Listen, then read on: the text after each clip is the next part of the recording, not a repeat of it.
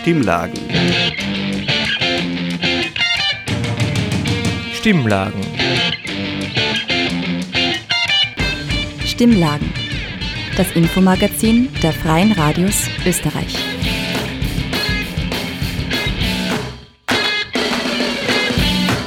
Hallo, ihr hört Stimmlagen, das Infomagazin der Freien Radios in Österreich.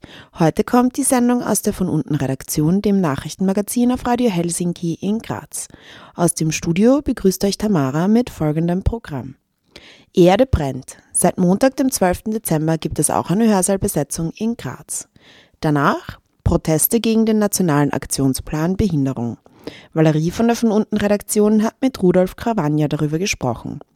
Als letzten Beitrag, die IG 24 zieht gegen Scheinselbstständigkeit vor Gericht. Wir kommen zum ersten Beitrag. Am Montag, dem 12.12., .12., wurde nach Wien, Innsbruck und Salzburg nun auch die Grazer Universität besetzt. Die Forderungen reichen von lokalen und nationalen Themen bis hin zu globalen Herausforderungen, die miteinander verknüpft werden. Einerseits wird das Bildungsministerium aufgefordert, den Universitäten die durch die Teuerungen notwendigen Budgeterhöhungen im vollen Ausmaß bereitzustellen. Andernfalls wäre mit kalten Hörsälen und ausfallenden Lehrveranstaltungen zu rechnen. Der Erhalt einer qualitätsvollen Lehre und Forschung ist laut den BesetzerInnen notwendig, um gegen die Klimakrise Antworten bereitzustellen und Menschen einen Bildungsweg zu ermöglichen, um das Ausmaß und die Zusammenhänge der multiplen Krisen auch zu verstehen. Im ersten Beitrag hört ihr einen Mitschnitt des ersten Tages der Besetzung, an dem erklärt wird, wieso die Studierenden nun auch die Grazer Universität besetzen. Kurzer Input von unserer Seite. Ähm, wer sind wir? Warum sind wir hier? Äh, wir sind Erde brennt. Vielleicht habt ihr es schon gehört. Es ist irgendwie, also das hat in Barcelona gestartet. Leute haben sich in den Hörsaal gesetzt, haben gesagt, warum wollen wir oder warum sollen wir für ein System lernen, das keine Zukunft hat? Ähm, wir wollen gemeinsam kämpfen für soziale Gerechtigkeit und für Klimagerechtigkeit. Es braucht einen, ähm, einen radikalen Systemwandel.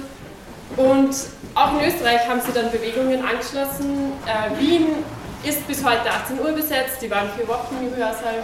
Salzburg, äh, Innsbruck sind oder waren besetzt, da bin ich jetzt gar nicht up to date. Ja, genau. Wir wollen uns jetzt erst, also erstens einmal wollen wir natürlich äh, Aufmerksamkeit für die Klimakrise erreichen ähm, oder für, und für diverse andere Krisen, die gerade so herumschwirren, leider in unserer Welt. Ähm, wir wollen uns mit den anderen Unis solidarisieren und dann haben wir auch Forderungen an unsere Uni ausgearbeitet. Äh, auch hier gehört natürlich was getan und eingesetzt, ganz unbedingt.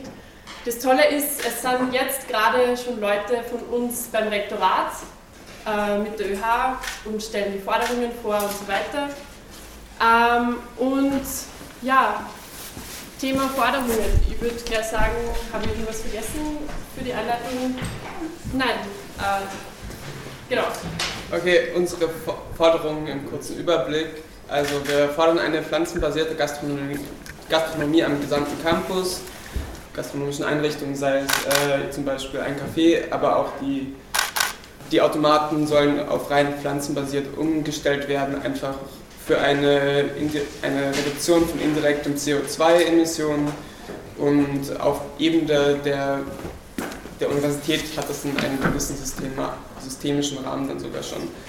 Ähm, als zweites fordern wir mehr verwaltet, selbstverwaltete, konsumfreie Räume für Studierende. Momentan gibt es nur das Schubertnest in der Vorklinik, wo sich Studierende kurzfristig auch konsumfrei treffen können und das selbst organisiert ist. Dort fordern wir ab nächstem Semester mehr derartige Räume für, auf der Uni.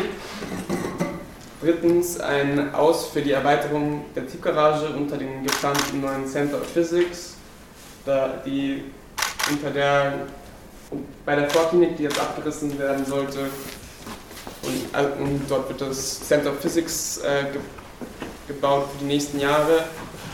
Dort steht im Raum, dass man weitere 100 Parkplätze dazu bekommt, zu den 100, die vorher schon eingeplant waren dafür. Da stehen wir vehement dagegen. Im Allgemeinen sind wir gegen die Schaffung neuer Parkflächen auf dem Campus, einfach da Parkflächen eine Manifestation von einer Abhängigkeit von Autos darstellen und somit auch von fossilen Brennstoffen. Viertens einen autofreien Campus. Die Stadt Graz und die Universität sollen zusammen ein Konzept erarbeiten bis zum Jahr 2024, in dem ein äh, für ein autofreies Universitätsgelände und die darum liegenden Straßen.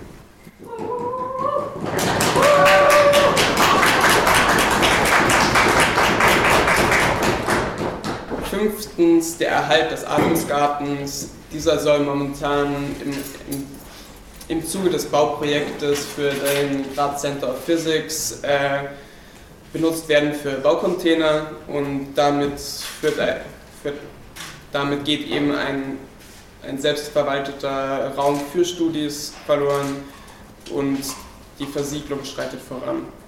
Sechstens verpflichtende Lehrveranstaltungen zur Klimakrise und verpflichtende Weiterbildung zum Thema Klimakrise für alle wissenschaftlichen Bediensteten.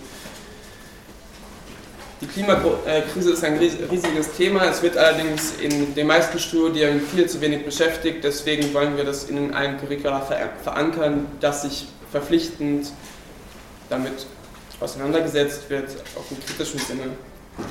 Siebtens, aus für die Finanzierung von Kurzstreckenflügen unter 1000 Kilometern von der Universität Graz. Ähm, genau, danke. Sonst wollen wir, wollen wir mit diesem Raum hier einen Raum für Austausch erreichen, einen Raum für aktuelle Krisen, die in der Lehre wenig thematisiert werden ansonsten und Raum für weitere Initiativen und einen Raum für Vernetzung.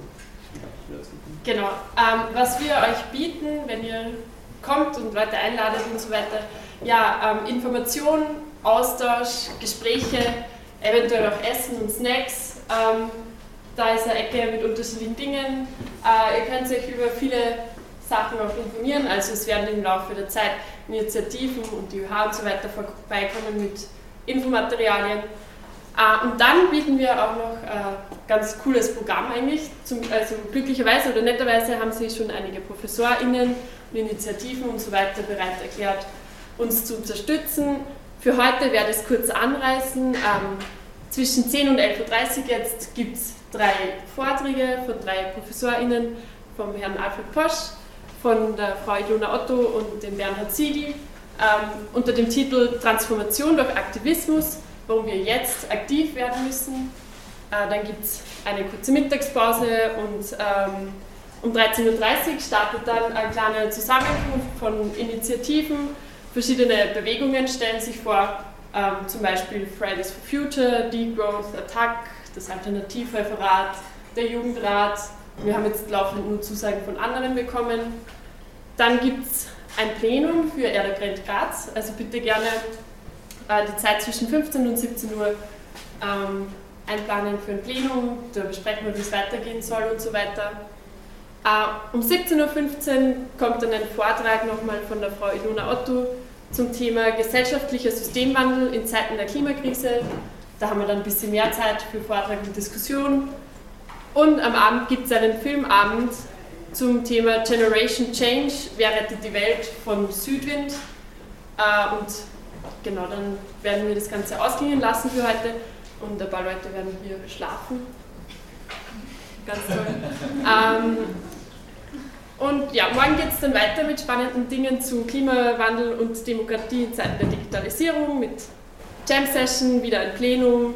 Äh, und dann am Abend gibt es einen Vortrag von Herrn Günter Getzinger über Mobilität in Transformation. Der ist im Nachhaltigkeitsbeirat der TU Graz, äh, genau TU Graz und hat dort zum Thema Kurzstreckenflüge schon coole Dinge durchgesetzt. Und dann gibt es schlussendlich eine Podiumsdiskussion, auch mit ganz spannenden Personen. Gut, und jetzt noch einmal kurz, damit dieses Zusammenkommen ähm, gut abläuft. Wir haben einen äh, Aktionskonsens, der wird noch aufgehängt. Zusätzlich ähm, ist es uns wichtig, dass hier ein respektvoller Umgang ist ähm, wegen Corona ist es auch wichtig, wenn ihr euch krank fühlt, bitte schaut auf Eigenverantwortung, dass ihr nicht herkommt. Ähm, wir empfehlen auch, wenn ihr euch sicherer fühlt, dass ihr Maske tragt im Hörsaal, wenn die länger hier sind. Ähm, und was uns auch sehr wichtig ist, dass Alkohol und Rauschmittel wird hier nicht gestattet. Also das bitte auch nicht in den Hörsaal bringen. Genau. Genau, und wenn ihr noch genauere Infos zu uns haben wollt, ähm, wir sind auf Instagram aktiv Ähm, da kommt immer unser Programm und Updates, was gerade so abgeht im Hörsaal. Also gerne auf Instagram uns anschauen und folgen. Genau. Und dann gibt es nur Websites von äh, Erde brennt, Wien und so weiter. Und wir werden da wahrscheinlich auch eingearbeitet werden im Laufe der Zeit. Ja, das war's von unserer Seite, glaube ich. Ja. Also wir haben was vergessen. Ähm, danke nochmal, dass ihr da seid. Kommt gerne wieder, ladet Leute ein. Äh, geplant sind jetzt mal die nächsten drei Tage.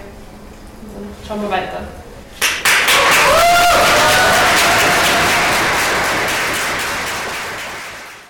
Das war ein Beitrag über die Universitätsbesetzung, die nun seit vergangenem Montag läuft. Sie findet explizit in Solidarität mit den Besetzungen in Wien statt, wo ebenfalls am vergangenen Montag eine Besetzung ohne den erhofften Erfolg aufgelöst wurde. Stimmlagen. Das Infomagazin der Freien Radios Österreich. Valerie von der von unten Redaktion hat mit Rudolf Gravagna, dem Präsidenten des ÖZIF-Bundesverbandes, darüber gesprochen, wieso Menschen mit Behinderungen speziell unter den multiplen Krisen leiden und wo Maßnahmen wie der Nationale Aktionsplan Behinderung gar keine Verbesserungen bieten. Aber sie hat auch mit ihm darüber gesprochen, was getan werden muss, um Menschen mit Behinderungen uneingeschränkter am gesellschaftlichen Leben teilhaben zu lassen. Wir haben den Nationalen Aktionsplan schon vorher sehr kritisiert und davor gewarnt, wenn dieser so beschlossen werden sollte, äh, wir gar keine andere Möglichkeit haben, als auf die Straße zu gehen und dafür zu protestieren, wie in Österreich mit unseren Menschenrechten umgegangen wird. Das war Klaus Wiedel, der Präsident des österreichischen Behindertenrats, der in Österreich die Interessen von 1,4 Millionen Menschen mit Behinderungen vertritt. Der österreichische Behindertenrat hat am 28. September zur Inklusionsdemo aufgerufen. Es gibt viele akute Themen, die Menschen mit Behinderungen betreffen. Fördersätze für die persönliche Assistenz werden nicht an die Inflation angepasst, bedarfsgerechte und bundesweit einheitliche persönliche Assistenz würde nicht umgesetzt und die bauliche Barrierefreiheit und ein barrierefreier Zugang zum Bildungssystem sind immer noch nicht flächendeckend realisiert. Und über einige dieser Themen spreche ich jetzt mit Rudolf Krawanja. Grüß Gott, hallo. Ja, ich bin der Rudolf Gravania, ich bin Präsident von ÖZIF Bundesverband und wir sind eine Interessensvertretung für Menschen mit Behinderungen und versuchen das Beste zu machen, dass wir Menschen mit Behinderungen helfen können in ganz Österreich. Wir sind in ganz Österreich aufgestellt mit Landesorganisationen, wo wir verschiedene Beratungstätigkeiten, Coaching-Geschichten machen oder beraten auch in der Barrierefreiheit. Ähm, zunächst mal ähm, ist es eben so, dass äh, die Plattform orf.at, die in verschiedenster Weise auf barrierefreie Weise Nachrichten zur Verfügung stellt, nämlich in, in leichter Sprache und auch Screenreader tauglich. Die soll jetzt abgeschaltet werden. Warum ist das ein Problem? Das ist ein Problem, weil es die einzige Seite österreichweit ist, die was wirklich für Menschen mit Bindung alles bietet, was man braucht sozusagen. Also mit, mit Übersetzungen mit, für die Menschen, die was blind sind, für die Reader zum Beispiel, äh, relativ viele Sachen mit Untertiteln und so versetzt. Also es sind viele Sachen einfach da bei orf.at, die was Menschen mit Bindungen brauchen. Und wenn man die reduziert oder komplett abschafft, dann ist das Informationsdefizit von Menschen mit Bindungen sehr wenig. Also dann kriegen sie fast gar nichts mehr mit und die wird sehr viel von Menschen mit Bindungen genutzt. Wie kann das denn sein eigentlich, dass in Österreich nur diese eine Nachrichtenplattform zur Verfügung steht? Ähm, sollte da nicht eigentlich generell mehr Auswahl auch sein an Medien, die Menschen mit verschiedenen Behinderungen lesen können? Ja, das wäre super natürlich, wenn wir mehr Homepages und mehr Möglichkeiten hätten, dass Menschen mit Bindungen mehr Zugriff hätten auf barrierefreie Seiten und hier mehr die Übersetzungen und alles funktionieren sollten oder zum Beispiel die hörlosen Videos und so weiter funktioniert. Und allerdings ist, ich weiß, es ist nicht immer so einfach, es ist auch viel teurer manchmal dieser, dieser Aufwand. Aber es ist natürlich interessanter, wenn man die ganze Gesellschaft inklusiv macht, sollte auch praktisch die Medien auch inklusiver werden. Und das hoffen wir mal in der Zukunft auch. Genau, da gab es jetzt auch ein neues Gesetz, äh, das Barrierefreiheitsgesetz, ähm, das auch kommentiert wurde, zum Beispiel vom österreichischen Behindertenrat, dass es einige Änderungen geben soll. Und sie sagen generell als ähm, ÖZIF, der Paradigmenwechsel vom defizitorientierten medizinischen Modell hin zum sozialen Modell wurde in Österreich formell durch die UN-Behindertenrechtskonvention 2008 vollzogen. Faktisch orientiert man sich jedoch weiterhin an vielen Belangen am veralteten, defizitorientierten Modell. Als Interessenvertretung versuchen wir, diese Diskrepanz überall dort aufzuzeigen, wo sie einen fortschrittlichen Umgang und einer Umsetzung der UN-Behindertenrechtskonvention entgegenstehen. Jetzt frage ich mich natürlich, wie kann es dann überhaupt sein, dass im Gespräch ist, dass die einzige News-Plattform, das ist natürlich nur ein Beispiel, aber dass die abgeschaltet werden könnte überhaupt, wenn es eigentlich auch rechtlich von der UN-Behindertenrechtskonvention vorgeschrieben ist, dass Menschen gleich behandelt werden und die gleichen, ja, ja, Ressourcen zur Verfügung haben sollten. Wie kann das überhaupt sein? Gibt es da keine Strafen oder so? Na, leider derzeit nicht. Es gibt das Behindertengleichstellungsgesetz sozusagen, wo man, äh, wo man eine Barriere, die was halt man als Mensch mit Behinderungen nicht drüber kommt über zwei Stufen, also was einklagen kann oder Dings. Nur man hat nicht völlige Möglichkeiten, weil praktisch das muss man dann selber bezahlen. Also wenn man zur Schlichtung geht, muss man zum Sozialministerium Service gehen und dann kann man weiter. Wenn dort das nicht funktioniert, dass der Unternehmer hinkommt, dann muss man weitergehen vor Gericht zum Beispiel. Ja. Und dann muss man das selber einklagen und selber Geld in die Hand nehmen. Und das ist jetzt ein großes Problem natürlich für Menschen mit Behinderungen, weil es einfach finanziell nicht so gut ist. Also das ist, und deswegen finde ich das sehr schade, dass einfach nur erst Plattform da ist, die hier digital und, und alles umsetzt. Und auf der anderen Seite, jetzt ist dieses neue Gesetz gekommen, das ist für uns schon ein Vorteil, weil da steht jetzt wirklich drinnen, dass es auch, wenn man, wenn man das nicht einhaltet, Geldstrafen geben wird. Also da kann man wirklich sagen, es geht einfach hohe Beträge drin. Es gibt auch ein Überwachungssystem da drinnen in der ganzen Geschichte. Also dieses barrierefreie Gesetz wird eine interessante Geschichte werden, weil es wird da Marktüberwachung geben. Es werden Leute da sein, die was das auch überprüfen, das Ganze. Das einzige, äh, und, und wir werden dort also auf diese digitalen Geschichten und Einrichtungen hingehen nachher aufs Ganze. Und das finde ich sehr positiv, ja. Die, es gibt ein bisschen was Negatives noch dazu zu sagen. Es ist halt einfach so, dass die Übergangsfristen ein Wahnsinn sein von 20 Jahren. Also das sind jetzt praktisch, wenn jetzt Geräte jetzt angeschafft werden, noch von 2025, ja, dann dann können die 20 Jahre verwendet werden und die sind nicht barrierefrei zum Beispiel. Das ist ein großes Problem. Also diese Übergangslösung finde ich nicht perfekt mit diesen 20 Jahren, das ist ein Wahnsinn. Äh, und es ist ja so, dass wahrscheinlich auch die Personen, äh, die dann eingestellt werden für die Überwachung, wahrscheinlich zu wenig werden sein. Aber das muss man dann erst feststellen, wenn es soweit ist. Aber das sind da so Faktoren, die natürlich hier reinfallen in, dieses Gesetz sagen wir mal so. Es ist, und es fällt, und natürlich auch die leichte Sprache haben wir nicht gefunden. Also Menschen, die was an Lernschwierigkeiten haben oder sowas, äh, das gehört dieses Gesetz nochmal umgeschrieben, ein bisschen auf leichte Sprache. Das sollte auch kommen, auf alle Fälle. Also das ist auch noch nicht so wirklich drinnen, aber ich hoffe einmal, dass das auch passiert. Ja. Ja, es ist ja jetzt schon so, ähm, dass öffentliche Einrichtungen, also zum Beispiel die Webseiten von Behörden, ähm, eigentlich schon äh, barrierefrei sein sollen. Also sie müssen Screenreader-tauglich sein unter anderem, aber es ist auch nicht immer so. Ähm, und im Moment ist es ja dann noch so, dass man da selber sich beschweren muss.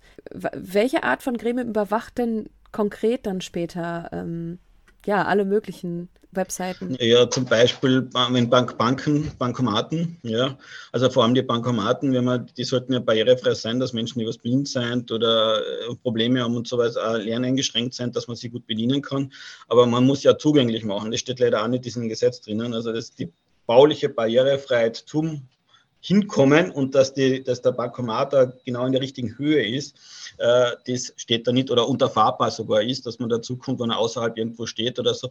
Das haben da jetzt in dem Gesetz leider nicht drinnen. Also man muss dazu diese Geräte oder weil man denkt an, an Spar oder was ich an, an, die, an die Bilder oder wie immer, äh, wo man einkaufen geht, dass praktisch die Waage zum Beispiel richtigen Sitz hat oder zum Beispiel auch die, die Kasse, die Bankomatkasse und so weiter gut zu bedienen ist. Das fällt dann rein. Nur, dass das Gerät barrierefrei ist, sagt noch nicht lange, dass man es bedienen kann. Und das muss man auch noch schauen. Und das steht auch nicht so wirklich da jetzt noch in diesem Gesetz drinnen. Ja. Wir hoffen einmal, dass unsere Stellungnahmen da aufgenommen werden und dass das dann auch verändert wird.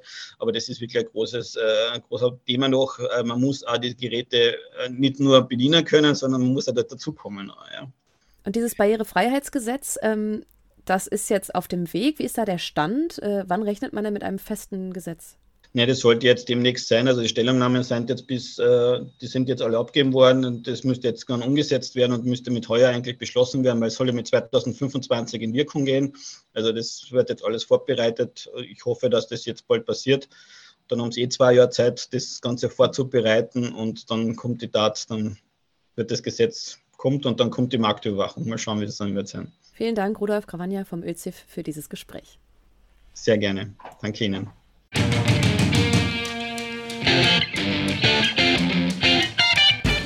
Sie hörten das Magazin Stimmlagen. Das Infomagazin der Freien Radios Österreich.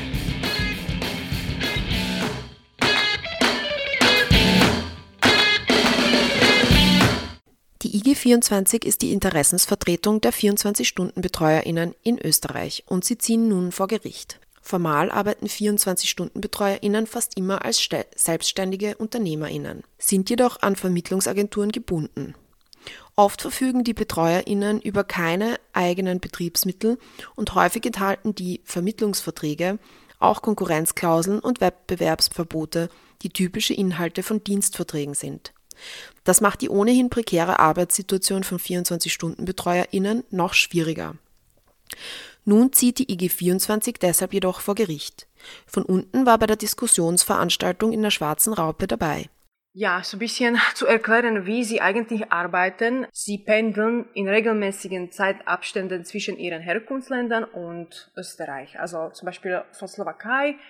Die Betreuerinnen kommen hier für zwei Wochen und dann für zwei Wochen verbringen sie ihre Zeit mit der Familie zu Hause. Die rumänische Betreuerinnen so zwischen drei bis vier Monaten.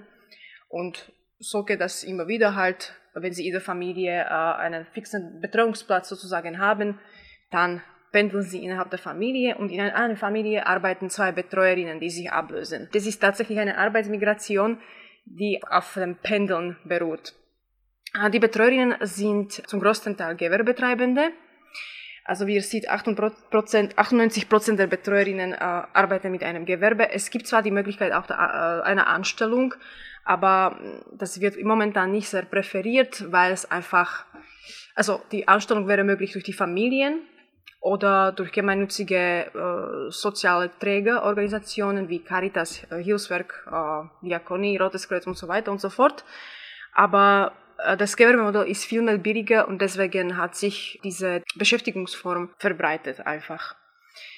Äh, damit die Betreuerinnen zu ihren Klientinnen quasi äh, kommen können, arbeiten sie äh, mit Vermittlungsagenturen. Und das gilt natürlich auch vice versa, also für die Familien, die einfach Betreuerinnen finden wollen. Und äh, es gibt eine Zwangsmitgliedschaft in der Wirtschaftskammer Österreich, wo halt als Gewerbetreibende die Betreuerinnen automatisch Mitgliederinnen sind.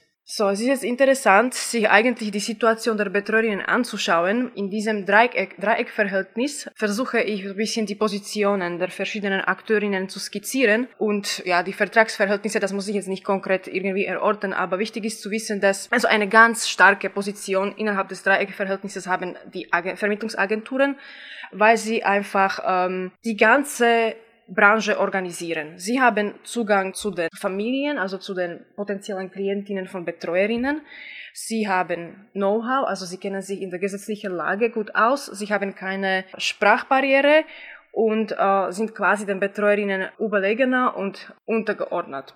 Oh, sorry, übergeordnet. Während die Betreuerinnen einfach eine Sprachbarriere haben, sich nicht so gut auskennen und sie sind gr größtenteils einfach auf die Agenturen ausgeliefert, was die Konsumentinnen angeht, das ist jetzt interessant zu sehen, im Verhältnis zu Betreuerinnen haben sie auch eine starke Position, weil die Betreuerinnen leben im gemeinsamen Haushalt mit ihrem Klienten, also mit der zu betreuenden Person, und diese Person hat ihre Pflegebedürfnisse oder Tagesregime und sie bestimmt halt, äh, wie die Tätigkeiten ausgeführt werden. Und manchmal trifft man halt auch solche Familien oder zu betreuende Personen, die einfach denken, gut, du bist eine 24-Stunden-Betreuerin, du musst arbeiten, jetzt sozusagen nicht 24 Stunden am Tag, aber vielleicht ist es ja nicht ganz gut, wenn die Betreuerin eine Pause macht und dann denkt man, ja, weil ich zahle dich dafür, deswegen musst du halt leisten. Also das kommt leider auch vor. Und äh, ja, also als Konsumentinnen sozusagen tragen sie zu diesem System auch bei, wobei ich kann es auch nachvollziehen, dass die Familien auf diesen Typus von Dienstleistungen einfach auch in vielen Fällen ausgelie ausgeliefert sind und vielleicht auch ungewollt, aber doch die 24-Stunden-Betreuung äh, in Anspruch nehmen müssen. Ich will das jetzt nicht ganz skandalisieren, aber ja, ähm, es sind nicht gute Arbeitsverhältnisse. Deswegen, ja, es herrscht auch, äh, es herrschen unterschiedliche Mentalitäten unter den Menschen vor. Das ist jetzt äh, ein Foto vom Protest am 8. März, ich glaube, ja, Jahr 2021. Äh, ja, also das, was ich jetzt ein bisschen so skizziert habe, wir nennen das Scheinselbstständigkeit. Das heißt, die Betreuerin kann nicht selbstständig über ihren, ihre Arbeitszeiten, Arbeitsort und Arbeitsabläufe entscheiden. Und das ist halt widersprüchlich zu dem, was wir unter unternehmerischer Freiheit verstehen. Ja, ein Gewerbetreibender hat die Freiheit einfach selber, zu entscheiden, was er, wie er am jeden Tag, äh, also wie er seine Arbeit ausführt. Das ist bei den Betreuerinnen nicht der Fall, weil wie ich schon gesagt habe, die Betreuerinnen leben mit ihren Klientinnen im gemeinsamen Haushalt und das äh, heißt äh, Living Arrangement. Also das ist das eine Problem. Und zweite Problem ist die große Abhängigkeit von den Vermittlungsagenturen. Also die Vermittlungsagenturen verhalten sich als quasi Arbeitgeberinnen, weil sie die gesamte Branche organisieren. Also sie gestalten die ganze Verträge in der Branche, ja, greifen sehr, sehr maßgeblich in die Rechte und Pflichten der Betreuerinnen ein. Äh, ich werde noch später erklären, wie das so ungefähr ausschaut. Aber was sind so die, jetzt die Hauptprobleme dieser Scheinselbstständigkeit? Ja, dass die Betreuerinnen, es gilt äh, kein arbeitsrechtlicher Schutz, also kein Arbeitszeitgesetz zum Beispiel. Also wenn die Betreuerin sagt, ja, ich hätte gerne äh, zwei, drei oder vier Stunden am äh, Pause am Tag ist es nicht immer möglich. Also meistens haben die Betreuerinnen zwei Stunden Pause am Nachmittag, wenn der Klient meistens schlafen geht, ja, und zwei Stunden, das ist nicht viel. Also das schafft man wirklich nicht viel zu tun. Äh, es gibt Betreuerinnen, die den Haushalt nicht einmal verlassen dürfen. Also manchmal fühlen sie sich wie Gefangene. Und es gibt keine Arbeitszeitgesetz. Also das, das, das, dieses Gesetz äh, kommt nicht zur Anwendung und deswegen hat die, haben die Betreuerinnen keine Basis, auf die sie sich stützen können, wenn sie ihre Rechte erkämpfen möchten. Ja. Sie üben eine psychisch und physisch sehr anstrengende Arbeit aus und es gibt Arbeitnehmerinnen-Schutzbestimmungen auch nicht. Also das heißt, wenn die Familie zum Beispiel keine Hilfsmittel, Hilfsmittel jetzt im, äh, im Haushalt zur Verfügung hat, wie zum Beispiel Lift zum Heben oder solche Dinge, dann ist es sehr problematisch, weil die Betreuerin nicht geschützt ist. Und manchmal müssen sie auch kämpfen, damit sie die Angehörige einfach überzeugen, sie brauchen diese Hilfsmittel, um ihre Arbeit durchführen zu können, weil aus langfristiger Perspektive ist es nicht äh, aushaltbar, einfach die Person zu heben und so weiter. Teilweise sind sie in das Sozialsystem integriert, aber das Problem ist, dass sie äh, einen Anspruch auf eine sehr, sehr geringe Pension haben.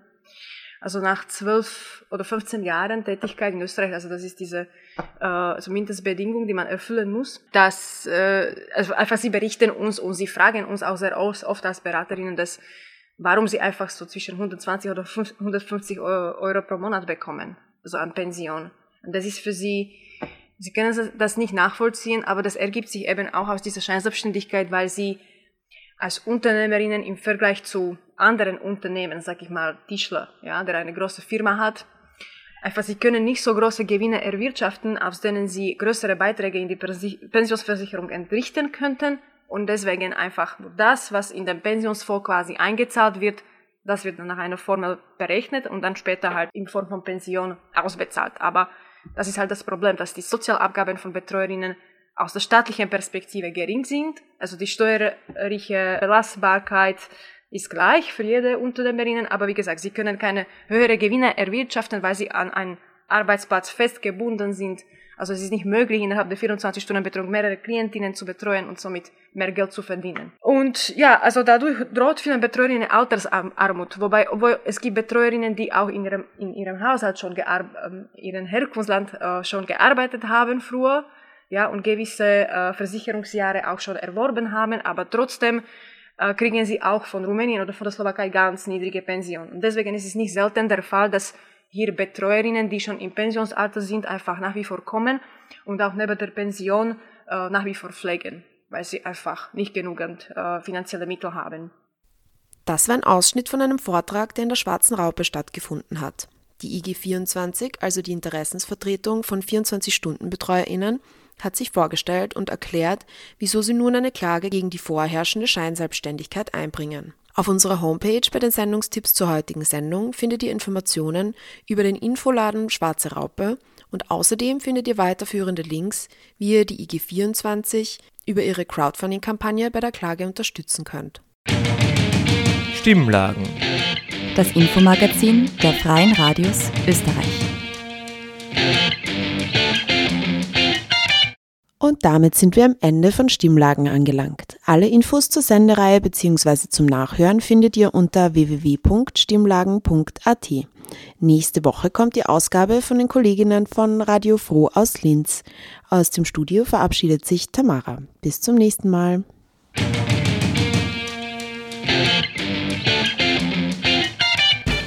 Sie hörten das Magazin Stimmlagen das Infomagazin der Freien Radios Österreich.